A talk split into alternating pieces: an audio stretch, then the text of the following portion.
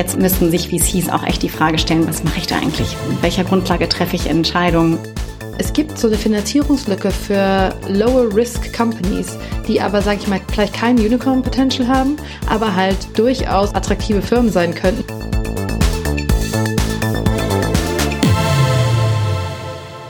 Hallo beim Gründerszene Podcast. Mein Name ist Sarah Heuberger. Ich bin Redakteurin bei Gründerszene. Wir wollen uns heute der Frage widmen, warum eigentlich immer noch so wenig Frauen Startups gründen und ähm, wenn sie es denn tun, warum sie dafür immer noch so wenig Geld bekommen. Und dafür habe ich mir heute gleich zwei Gesprächspartnerinnen eingeladen. Eine von ihnen ist Charlotte von Bernsdorf. Sie ist Personalpsychologin und versorgt uns mit einer, mit der wissenschaftlichen Perspektive auf das Thema. Und meine andere Gesprächspartnerin kennt die Problematik sehr gut aus der Praxis, denn ähm, es ist die Mitgründerin von Ushi, Kati Ernst. Und mit den beiden spreche ich eben darüber, was sich ändern muss. Und wir sind auch ganz schnell bei ziemlich Grundsätzlichem gelandet, denn beide kritisieren die Entscheidungskriterien von Wagniskapitalgebern, also von Business Angeln und äh, Investoren. Falls ihr hier nur für die Gründerinnenseite hier seid, also falls ihr nur Kati hören wollt, könnt ihr auch gerne vorspulen, ungefähr so zur Minute 20. Da geht das Gespräch mit ihr los. Äh, ansonsten wünsche ich euch ganz viel Spaß bei dieser Doppelfolge. Über Feedback freuen wir uns wie immer an podcast.gründerszene.de. Viel Spaß beim Zuhören.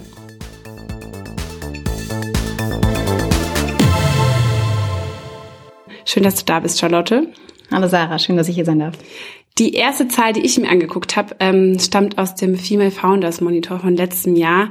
Und der, äh, da stand drin, dass es immer noch erst 15 Prozent Frauen sind, die tatsächlich Startups gründen. Das ist äh, ganz schön traurig, wie ich finde. Und ich meine, wir sind jetzt in, im Jahr 2020 und es sind immer noch so wenige Frauen.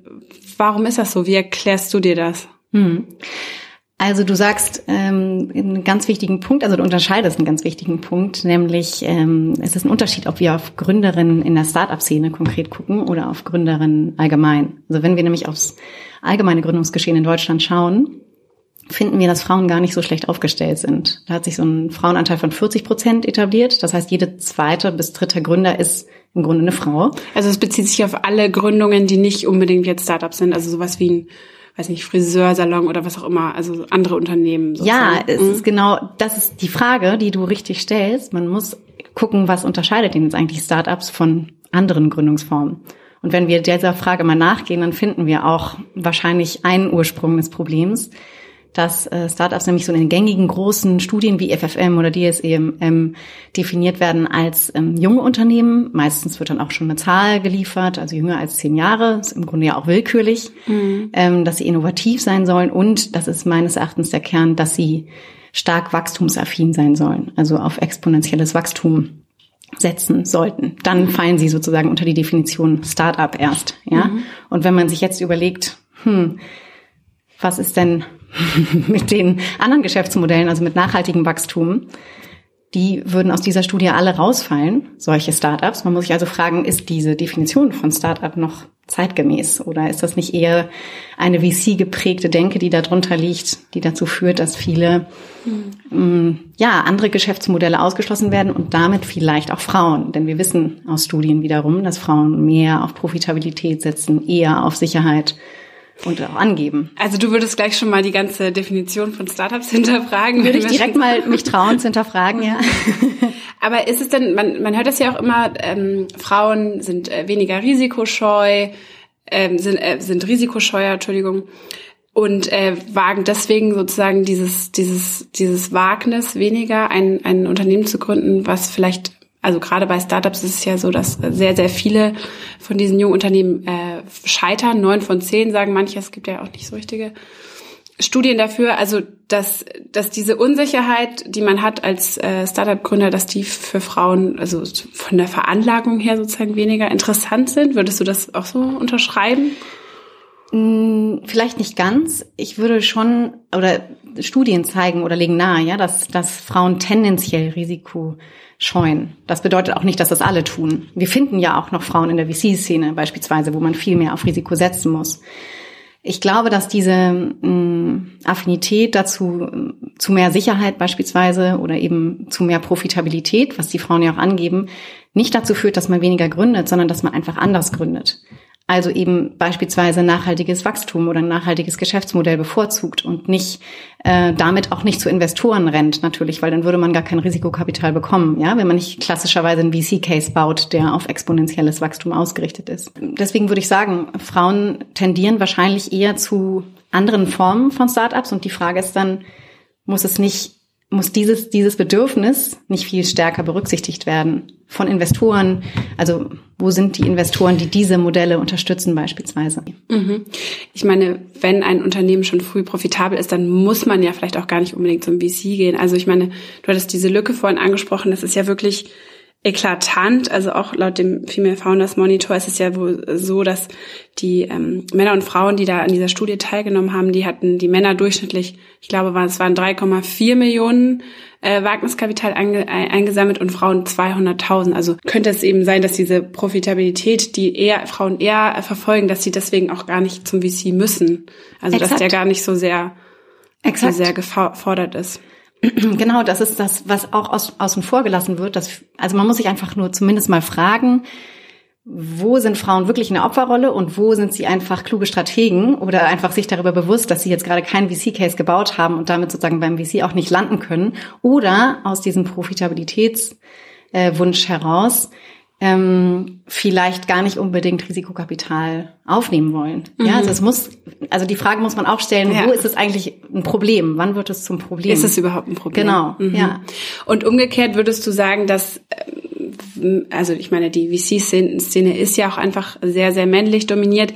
Würdest du sagen, dass die auch eher dann, vielleicht auch ein bisschen wie dieses so Gleiches sucht Gleiches, dass die dann eher auf Gründer reagieren, die dann so äh, männlich pitchen, sage ich jetzt mal, also mit männlichen Problemen und männlichem Vortrag pitchen, dass das dann eher funktioniert, also dass die da eher drauf anspringen?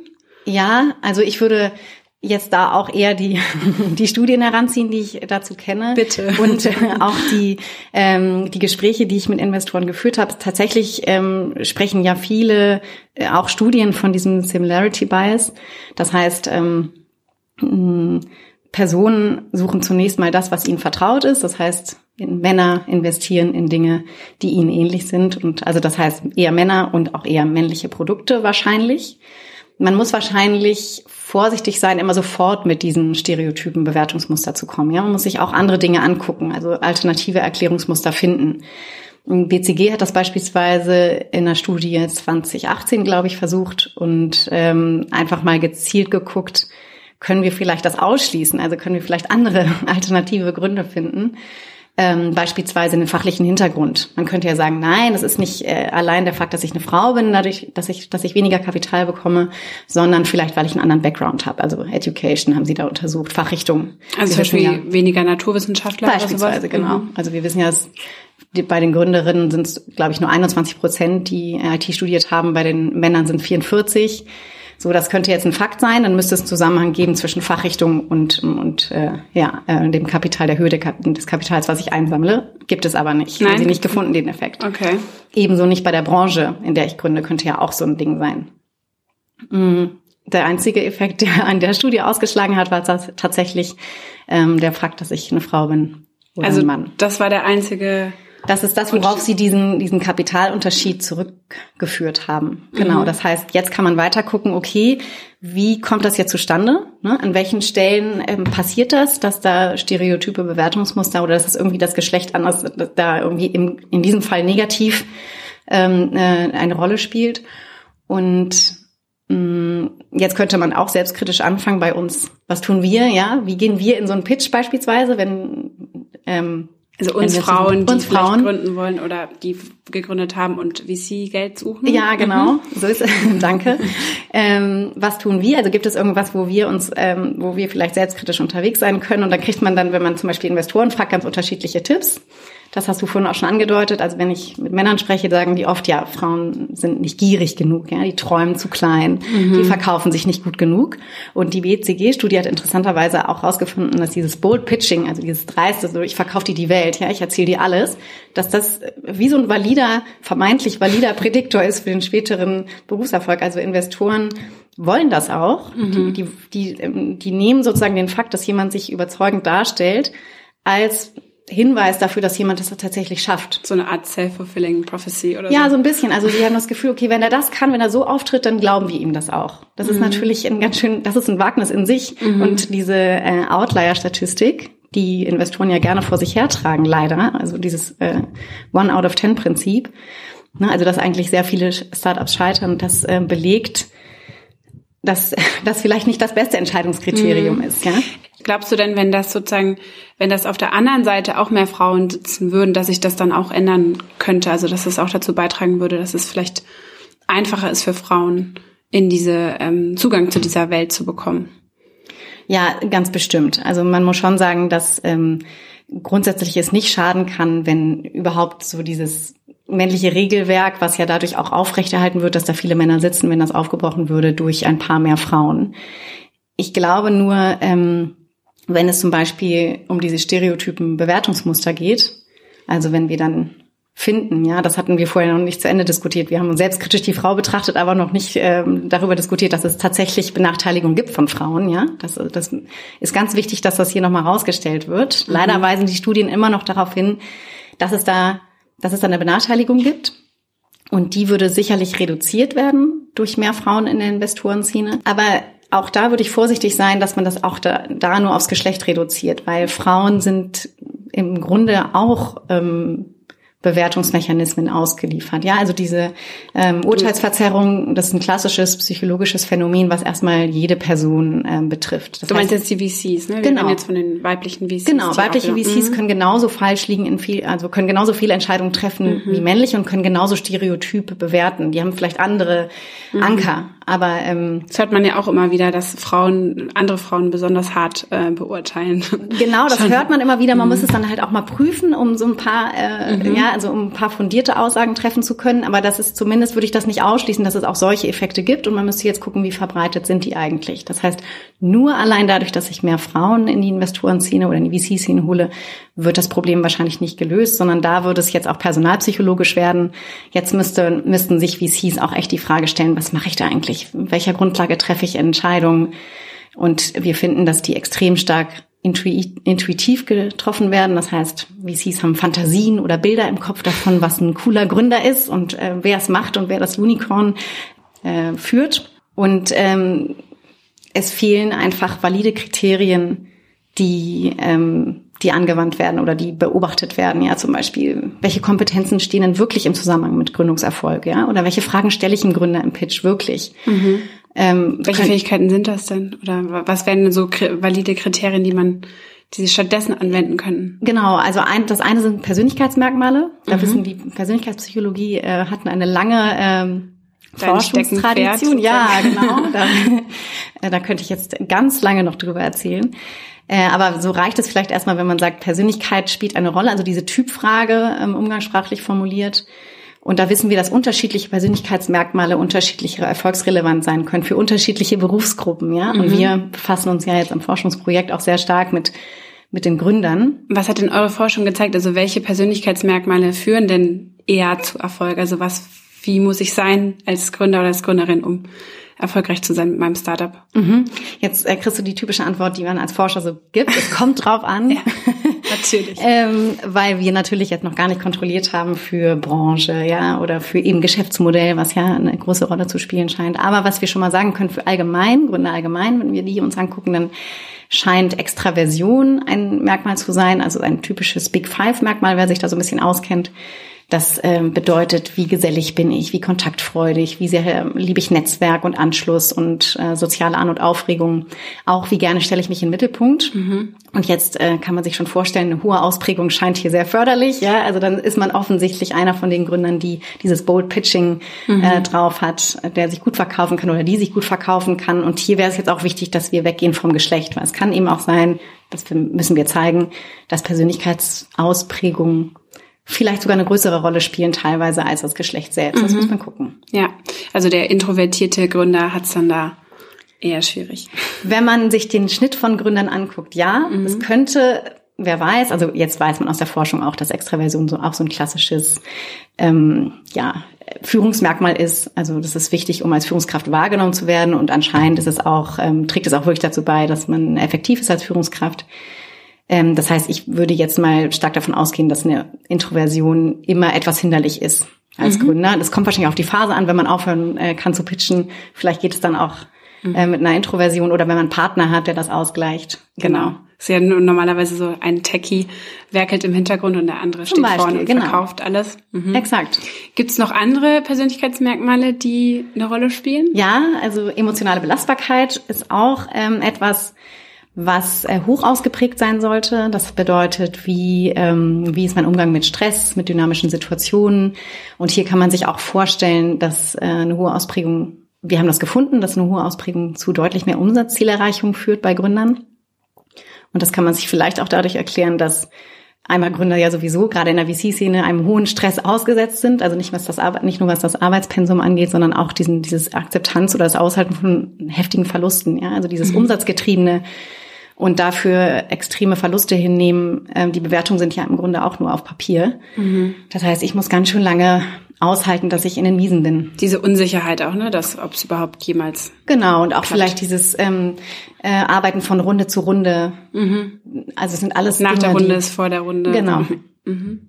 Und das sind so die Hauptpersönlichkeitsmerkmale, äh, würdest du sagen? Oder? Das sind die, die wir gefunden haben. Jetzt wissen wir zum Beispiel noch, dass äh, Teamorientierung ist ganz interessant, vielleicht weil es äh, umgekehrt ausgeprägt sein sollte. Also da gibt's jetzt auch einen schönen Brückenschlag zur Personalpsychologie. Grundsätzlich denken immer alle, wir suchen sozusagen von allem das Beste, ja. Weil mhm. Kompetenz heißt, es muss irgendwie super weit oben am Anschlag sein. Und bei Teamorientierung finden wir, dass äh, gerade so ein Egozentrismus, also so eine Freiheitsliebe oder eine Konfliktfreude ähm, im Vertrieb zumindest extrem wertvoll ist. Und Gründer sind ja immer auch oder oft äh, Vertriebler mhm, okay. oder zumindest eine, äh, eine ganze Zeit lang, bis sie ihre Vertriebsexperten sich leisten können. Ja. Ähm, und das korreliert auch stark mit Umsatzzielerreichung. Das heißt, hier ist weniger mehr. Die, die hoch ausgeprägten werden dann so harmoniefreudig und stimmen sich gerne mit anderen ab und entscheiden nicht so gerne allein. Also die ganzen Egomanen sind eher die, die dann tatsächlich erfolgreich sind. Man könnte es ja auch als gesund bezeichnen. In diesem Fall würde man einfach sehr gut auf die Stelle passen, ja. Das müssen wir noch zeigen für Gründer, aber äh, für den Vertrieb haben wir das schon nachgewiesen, dass das mit einer deutlichen Umsatzsteigerung einhergeht. Das heißt, man kann, und das ist auch das Schöne, ähm, und auch das Bittere zu, zu gleichen Teilen. Man kann sich das immer in Euro umrechnen, was dann zum Beispiel eine bestimmte Persönlichkeitsausprägung nachher im Umsatz macht. Mhm. Und da kann man nur an alle Investoren appellieren, mehr auf fundierte Kriterien zu setzen bei ihren Entscheidungen und weniger Raum für Bauchgefühl zu lassen, auch wenn Bauchgefühl das Lieblingsentscheidungskriterium der Deutschen und vor allem der deutschen Personalverantwortlichen und wie es scheint auch der Investoren zu sein mhm. scheint. Ja. Ich stelle mir das jetzt gerade so vor, ähm, äh, bald dann bei dem nächsten äh, VC äh, werden dann hier die Personalfragebögen, äh, Persönlichkeitsfragebögen ausgefüllt, erst bevor man dann tatsächlich pitchen kann. Ja, also Sarah, ich, äh, ich sage dir, das ist der Plan. Jetzt ist natürlich dafür ist sozusagen viel eigenes Überzeugungsgeschick notwendig. Aber ähm, es ist tatsächlich, wenn es so wäre, ja, also das, das wäre sozusagen ein Indikator für eine strukturierte Bewertungsweise, äh, mhm. dass ich weggehe von meinen Fantasien und meinen Bildern. Die sind ja ungeprüft. Also wenn, wenn ich nachgewiesen hätte, dass mein Bild im Kopf tatsächlich korreliert mit späterer Umsatzzielerreichung oder Wachstum oder wie auch immer, dann wäre es ja in Ordnung. Aber die Investoren gucken sich nicht an, was sie da eigentlich tun. Stattdessen ja. wird immer wieder äh, davon erzählt, dass es eben leider so ist oder einfach so ist, dass äh, nur eins von zehn Startups alle anderen Investitionen trägt. Mhm. Und das wird so als gegeben hingenommen. Man könnte auch sagen, ja, das ist, weil ihr Glücksentscheidungen trefft. Das ist eigentlich eine schlechte, schlechte Statistik. Ja, das ist, ja, genau. Also da eigentlich schreit alles nach Aufholbedarf. Ja, so liebe Investoren und Investorinnen da draußen, das geht an euch. Ähm, vielen Dank, Charlotte, dass du dir die Zeit genommen hast und uns äh, das ähm, auch mal wissenschaftlich näher gebracht hast. Vielen Dank dir.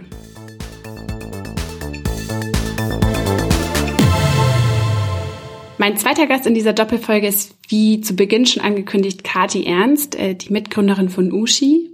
Und äh, zusammen mit deiner Mitgründerin äh, produziert ihr Periodenunterwäsche. Der eine oder andere oder die eine oder andere kennt euch wahrscheinlich auch von eurem Auftritt bei DHDL let, äh, letztes Jahr. Mhm. Kathi, schön, dass du da bist. Ja, sehr gern.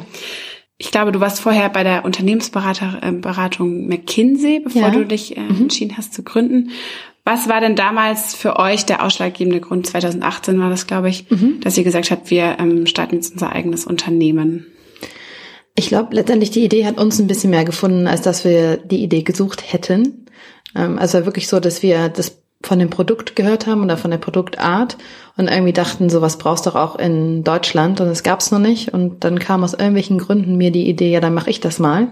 Ähm, dabei bin ich niemand, der jetzt immer gesagt hätte, ich will unbedingt mal eine eigene Firma haben. Ich war eigentlich ganz ganz happy mit meiner Arbeit als Unternehmensberaterin. Ähm, genau, aber das Thema hat uns begeistert, das Produkt hat uns begeistert und es war aber auch sehr stark getrieben von dem Wunsch, einen herausfordernden Job zu haben, der uns inhaltlich begeistert, persönlich voranbringt, aber eben auch Flexibilität zulässt bei den mhm. verschiedenen anderen Sachen, die wir eben vereinbaren, wie jetzt in unserem Fall auch unsere Familien, weil wir beide auch mehrere Kinder haben. Mhm. Also schon auch die, der Wunsch, äh, sich selbstständig zu machen oder dass das ja auch dafür spricht, dass man eben sich äh, das so flexibel gestalten kann als genau. äh, eigener Chef. Das war genau. schon auch ja, ein einfach, Punkt. Genau, einfach selbstbestimmter zu sein, ne? vor allen Dingen in was jetzt den Ort und die Zeit betrifft. Weniger mhm. die Arbeitsstunden, die sind mindestens genauso hoch wie, wie früher, aber ich entscheide jetzt halt, wo sie sind und wann sie sind. Am Wochenende zum Beispiel? Oder? Ähm, am Wochenende habe ich noch nie viel gearbeitet, hm. muss ich sagen. Auch nicht als Unternehmensberaterin glaubt einem zwar kaum jemand, aber war bei mir so. Ähm, und ist jetzt auch so. Es ist jetzt natürlich anders, dass es, und das wird jeder, der oder jeder, die eine Unternehmung gegründet hat, ähm, bestätigen kann, es beschäftigt einen einfach die ganze Zeit. Man ist immer eigentlich am Problem solven. Daher finde ich auch das ganze Thema Arbeitsstunden eigentlich irrelevant, weil irgendwie ist man always on. Sorgen macht man sich trotzdem immer. Ja, oder Gedanken muss ja gar nicht unbedingt Sorgen sein, aber Gedanken macht man sich ständig und Inspiration kriegt man ja auch irgendwie ständig. Mhm. Und äh, wenn das jetzt eben ausschlaggebender Grund für euch war, flexibel arbeiten zu können, das ist ja eigentlich, was viele Frauen wollen, gerade wenn sie ähm, Familie gründen wollen oder Familie haben. Warum mhm. glaubst du denn, sind es dann trotzdem immer noch so wenige Frauen? Da sind ja äh, laut Studien 15 Prozent äh, der Gründer sind ja weiblich nur in Deutschland. Also warum sind es denn immer noch so wenige? Wie erklärst du dir das? Ich glaube, die Narrative über Unternehmerinnentum ist ähm, so ein bisschen in die falsche Bahn gelaufen. Ich glaube, wenn Leute über ähm, selbstständig sein reden, dann denken Leute meistens an das Gründen zum Beispiel oder das Eröffnen eines eigenen Fotostudios. Ja, also ich mache mich selbstständig, weil ich mache ein eigenes Fotostudio auf. Was, Friseursalon. Oder Friseursalon, genau, so, ein, so, ein, so eine, eine Einzelunternehmung sozusagen. Ja.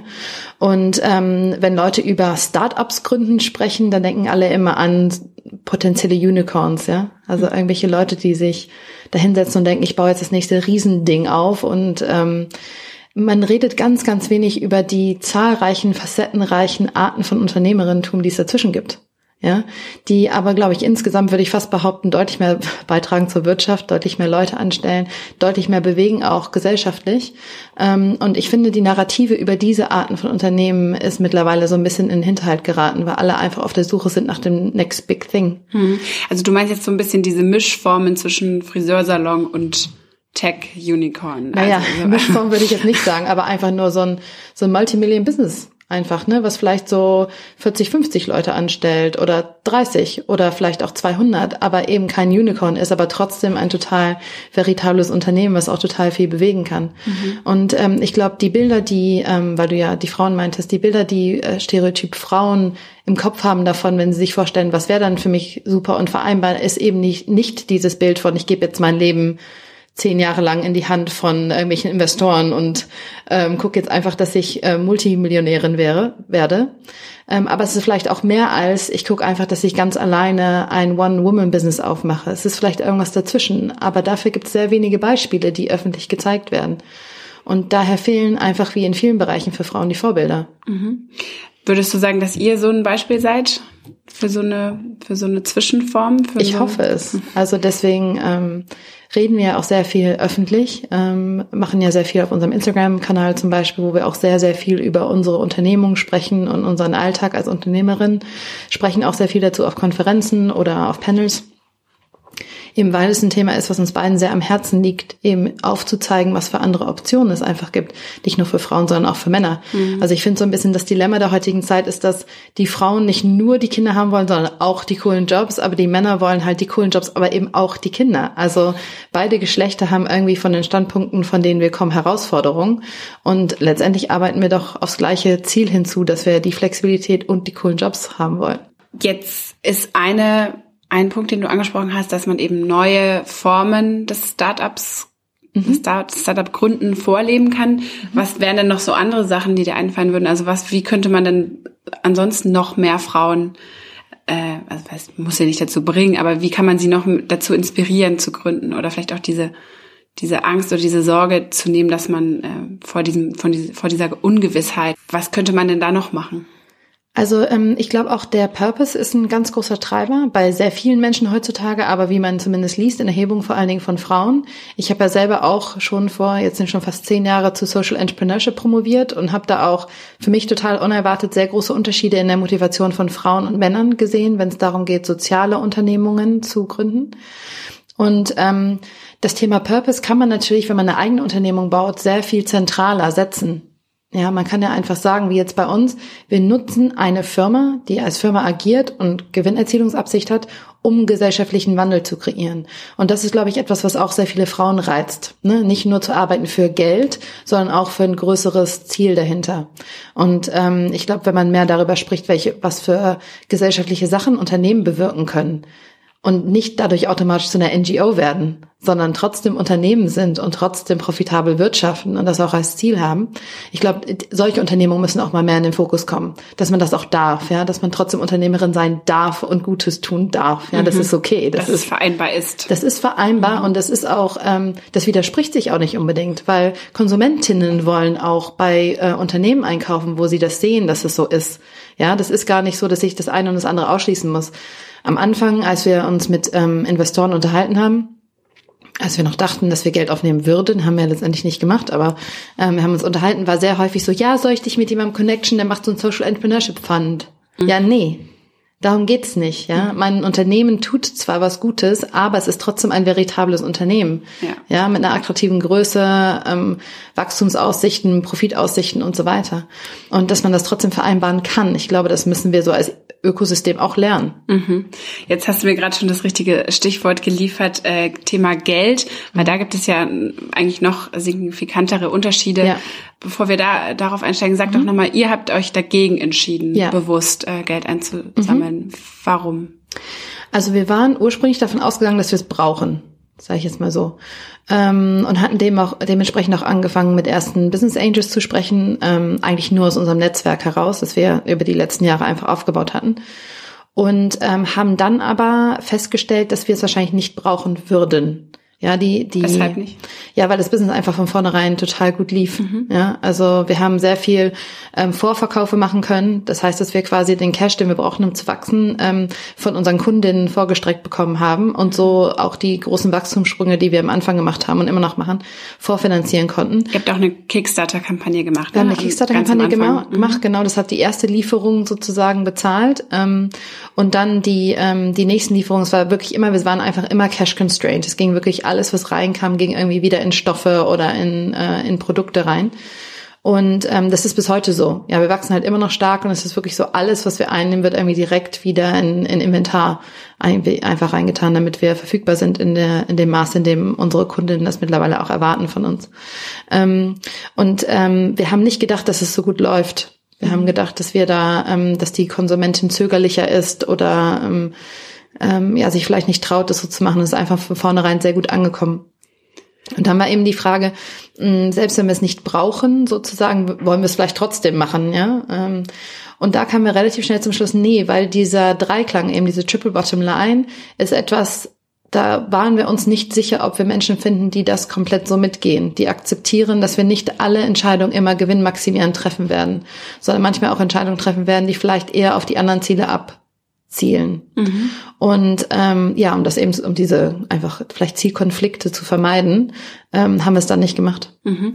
Aber die Gespräche, glaub, glaubst du, dass ihr die erstmal geführt habt, weil ihr, weil es so ein bisschen dieses, ah ja, ich habe jetzt ein Startup, jetzt muss ich ja auch VC-Geld ein, das ist diese automatischen. Ja, also es waren keine VCs, es waren Angel, ne? Mhm. Also ähm, äh, genau, Wäre, glaube ich, auch damals nicht sinnvoll gewesen, wie ja, Geld ja. einzusammeln. Ähm, es ist schon so eher Angel-Größe gewesen. Und die, ähm, ja, es war absolut so, ja klar, also wir starten ja was, deswegen muss ja irgendwie Kapitalbedarf sein, deswegen muss ich ja ähm, Geld einnehmen. Ne? Es war so eine logische Kette irgendwie. Mhm. Ähm, genau, also das so, so viel zu uns. Ja, ich hatte ja vorhin eben ähm, im ersten Teil des Podcasts äh, mit der Wissenschaftlerin gesprochen und die hatte auch gemeint, dass, dass dass sie sich das so erklärt, auch diese Unterschiede ähm, zwischen unterschiedlichen äh, Fremdfinanzierungen, dass das auch daran liegen könnte, dass Frauen eben tendenziell auch eher so profitable Geschäftsmodelle verfolgen mhm. oder Geschäftsmodelle aufbauen, die von vornherein eher profitabel sind, so wie ihr das ja auch gemacht habt. Also ja, total. würdest du ihr da zustimmen? Glaubst du, dass es ja. daran auch liegt, dass, dieses, dass es ja, diesen Unterschied gibt? Total. Also das ist ehrlicherweise auch so ein Leidenschaftsthema von mir. Ähm, ich habe das Gefühl, dass die Art und Weise, wie im Moment das Finanzierungsökosystem funktioniert, ähm, vor allen Dingen in Berlin, darauf ausgerichtet ist, dass jeder ungefähr zehn Bets auf irgendwelche Unicorns macht, ja, und hofft, dass irgendwie eins ein bisschen durchkommt. Ja. Eins aus zehn. Eins aus zehn, Wette, genau. Ja. Und daher sind zum Beispiel auch die, die Vorstellungen davon, was jetzt Dragalong, Tagalong und ähnliche Themen betrifft, einfach so gesetzt, dass wenn etwas gut geht, dann muss es halt richtig gut gehen. Ja. Und ähm, es gibt so eine Finanzierungslücke für Low, was heißt Low Risk, aber Lower Risk Companies, die aber, sage ich mal, vielleicht kein Unicorn Potential haben, aber halt durchaus wirklich attraktive Firmen sein könnten mit guter äh, Profitmarge aber die halt deutlich weniger Risiko haben. Aber das existiert nicht. Dadurch, dass ähm, ich jedenfalls das Gefühl habe, dass sehr viele mit so Portfolios arbeiten, wo einfach sehr High-Risk-Bets drin sind, können die jetzt nicht anfangen, Low-Risk-Bets reinzutun, weil da geht eben ihre, ihre Spreadsheets ja, nicht, nicht auf. Mhm. Ja, genau. Und man hat so richtig gemerkt, dass wir einfach so getan werden in so ein Spreadsheet, ja gut, aber wenn es bei euch gut geht, dann müsst ihr mindestens ein Multiple von X kriegen. Mhm. Und selbst wenn ich dann sage, ja, aber ich kann dir fast garantieren, dass du ein, ein geringeres Multiple, aber irgendein Multiple kriegst du hier raus, mhm. ja, das funktioniert nicht. Das System funktioniert heute nicht. Das heißt, das System an sich krankt an dem Punkt. Ja, es gibt wenig Finanzierungsmöglichkeiten ähm, von jetzt Angels zum Beispiel ähm, die eben dieses Profil haben von einfach lower risk, but also potentially kein Unicorn. Mhm. Ja? Und ähm, das finde ich schade, weil ich glaube, da geht auch total viel Geld verloren. Da geht einfach Investoren Geld, Geld verloren. Aber das System kennt das nicht so. Mhm. Es ist nicht gewohnt, das so zu machen.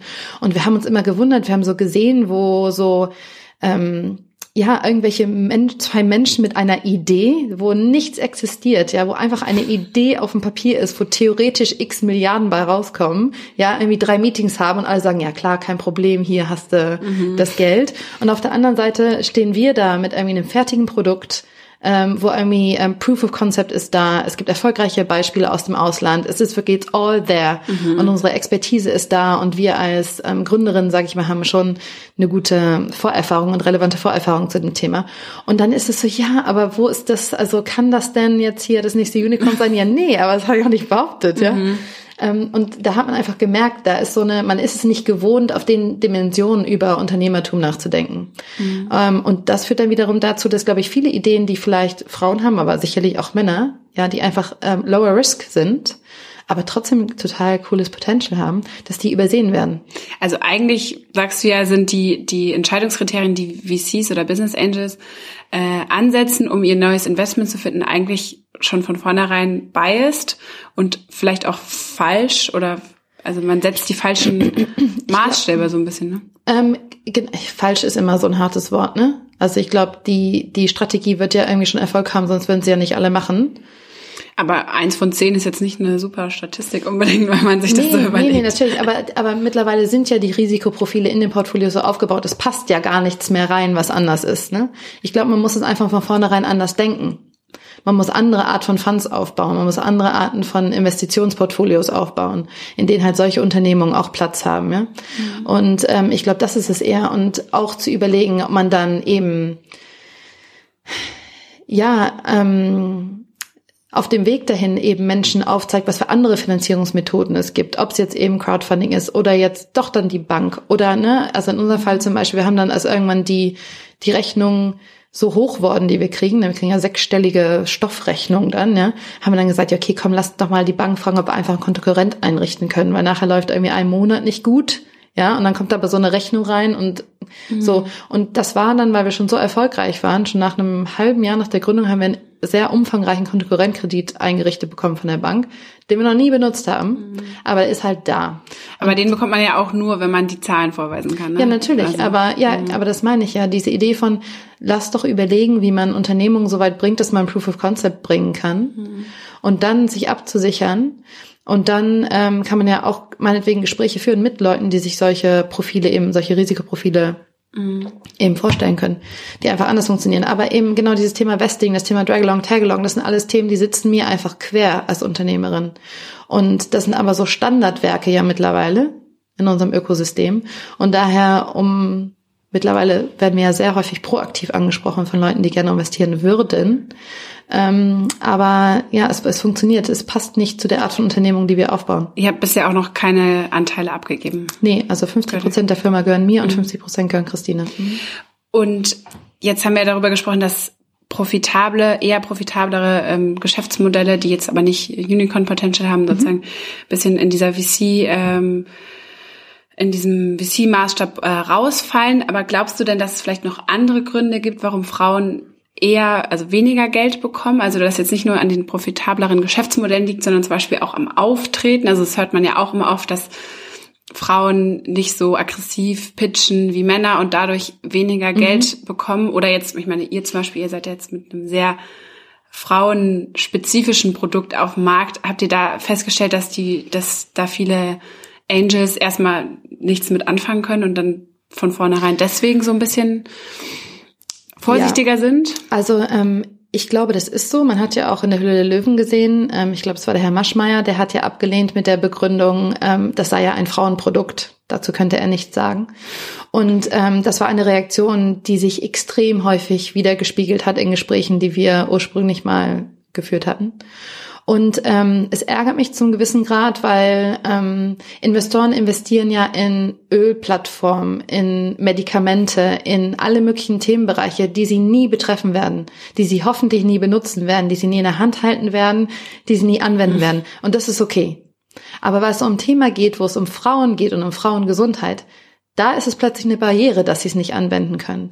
Und es ist mir komplett unverständlich, warum man da nicht ähm, sag ich mal, in eine Business-Denke reingehen kann. Ich möchte ja gar nicht über das Produkt an sich unbedingt mit den äh, Investoren, vor allen Dingen Männern, wenn sie sich mit dem Thema inhaltlich vielleicht nicht wohlfühlen, muss ich ja gar nicht besprechen. Ich möchte auch über meine eigene Periode nicht sprechen, ja. Aber ich möchte über das Business sprechen in dem Kontext und das, was für Potenziale da sind, wie groß der Markt mhm. ist, wie mhm. viel da eigentlich zu holen ist, was für White Spaces da sind. Und das ist bei dem ganzen Thema Female-Centric Products, das ist eine Landschaft an White Spots wo so viel businessseitig, aber auch gesellschaftlich zu holen ist. Und es ist so fahrlässig, dass wir das nicht tun. Mhm. Und ähm, da merkt man, dass da, dass da so eine Hemmung ist. Und da würde ich mir einfach mehr Offenheit wünschen, da ein bisschen über den eigenen Schatten zu springen. Aber es ist wie vieles andere einfach so tief verhaftet äh, und tabuisiert, dass man da gar nicht der einzelnen Person, glaube ich, einen Vorwurf machen kann, sondern nur dazu einladen kann, sich selbst zu hinterfragen, wenn man vielleicht merkt, dass man automatisch ein bisschen abwehrend an etwas, ähm, auf etwas reagiert. Und es ärgert mich auch ehrlicherweise dieses Thema so Frauen gründen immer in Frauenprodukten. Ja, wenn ein Typ was für ein Auto programmiert, sagt ja auch keiner, warum gründest du in einem Männerprodukt? Ja, habe ich auch noch nie gehört. Oder irgendeine Sportsache oder so, ja, die nur für Männer ist oder so. Da hat noch niemand was zugesagt. Aber wir Mädels kriegen da ständig zu hören, dass wir ähm, angeblich nur Frauenprodukte machen. Und das macht ne? ja auch keiner, ne? Also ja, meine... und das macht auch wirklich keiner. Es ist ja so, da macht ja einfach keiner was. Und ähm, ja, deswegen, das sind, das sind, das sind Themen, das sind, äh, und die sind, glaube ich, Bias ähm, äh, getrieben, ja, durch irgendwelche Vorannahmen, die wir haben. Und ich würde einfach jedem, der in solchen Entscheiderpositionen ist, dazu aufrufen, sich selbst da einfach ein bisschen zu hinterfragen. Mhm. Ähm, und was jetzt so das Auftreten und sowas von Frauen betrifft, also ähm, ich kenne die Zahlen nicht, ich weiß gar nicht, wie viele Frauen sozusagen überhaupt nach Kapital fragen. Ich glaube, das ist auch schon erheblich geringer als Männer, dass Frauen sich das seltener zutrauen selber. Also ich glaube, viel hat da auch mit mit Coaching und ähm, ähm, genau Frauen dazu ermu ermutigen, das zu tun. Aber ich glaube, dass, dass der größte Treiber ist tatsächlich, dass das System an sich Frauen nicht durchlässt. Die Kriterien, die angewandt werden, zu entscheiden, ob ein Business Potential hat oder nicht, sind warped gegenüber männergeführten High-Risk-Gründungen. Mhm. Und Womit wieder beim Thema von vorhin werden. Das ja, genau. Mhm. Und das, ich meine, das sieht man ja auch in der Konzernwelt. Damit habe ich mich auch viel beschäftigt, als ich noch in der Unternehmensberatung war.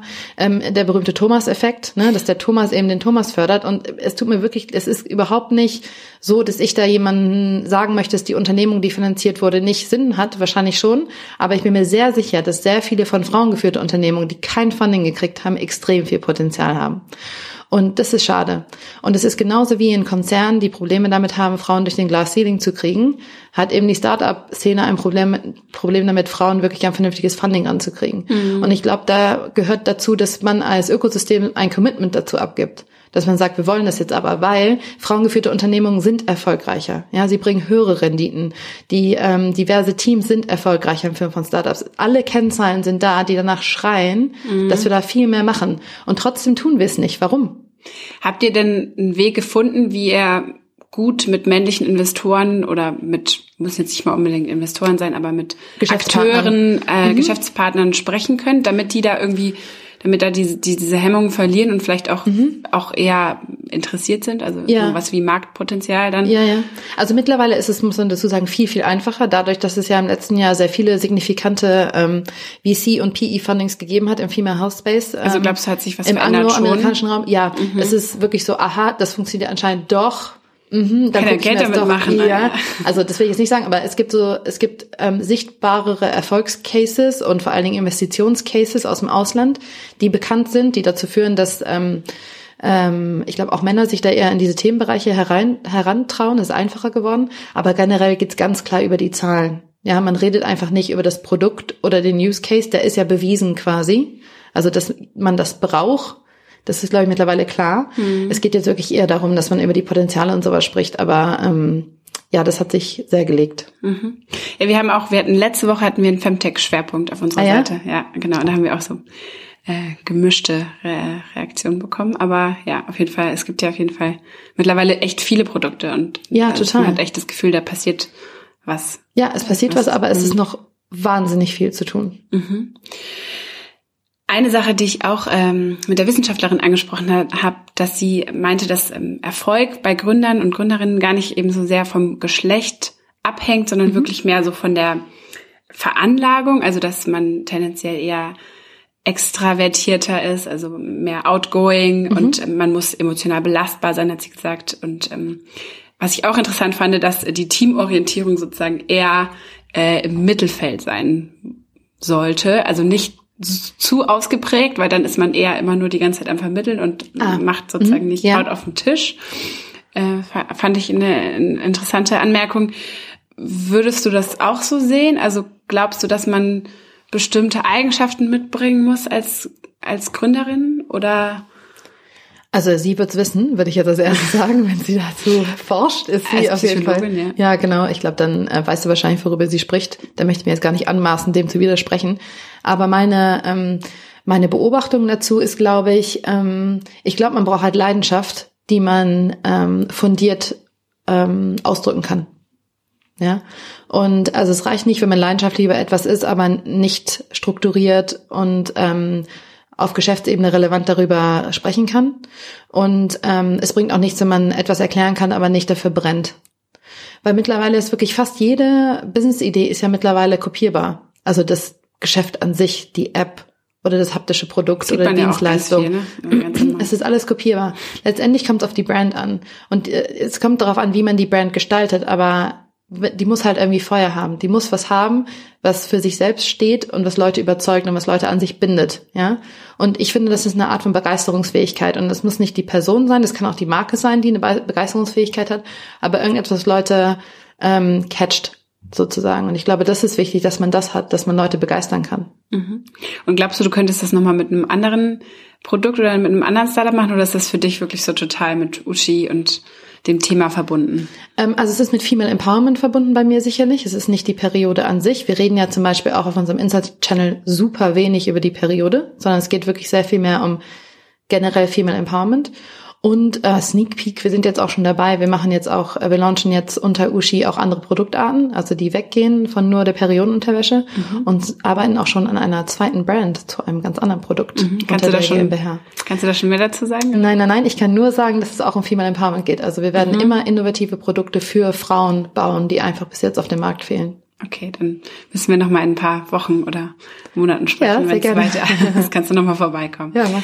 Super, danke, dass du dir die Zeit genommen hast, Kathi. Sehr ähm, gerne. Es war sehr spannend, äh, mhm. es hat Spaß gemacht und ähm, ja, dann sprechen wir uns wahrscheinlich bald wieder. Ja, gerne. Danke dir.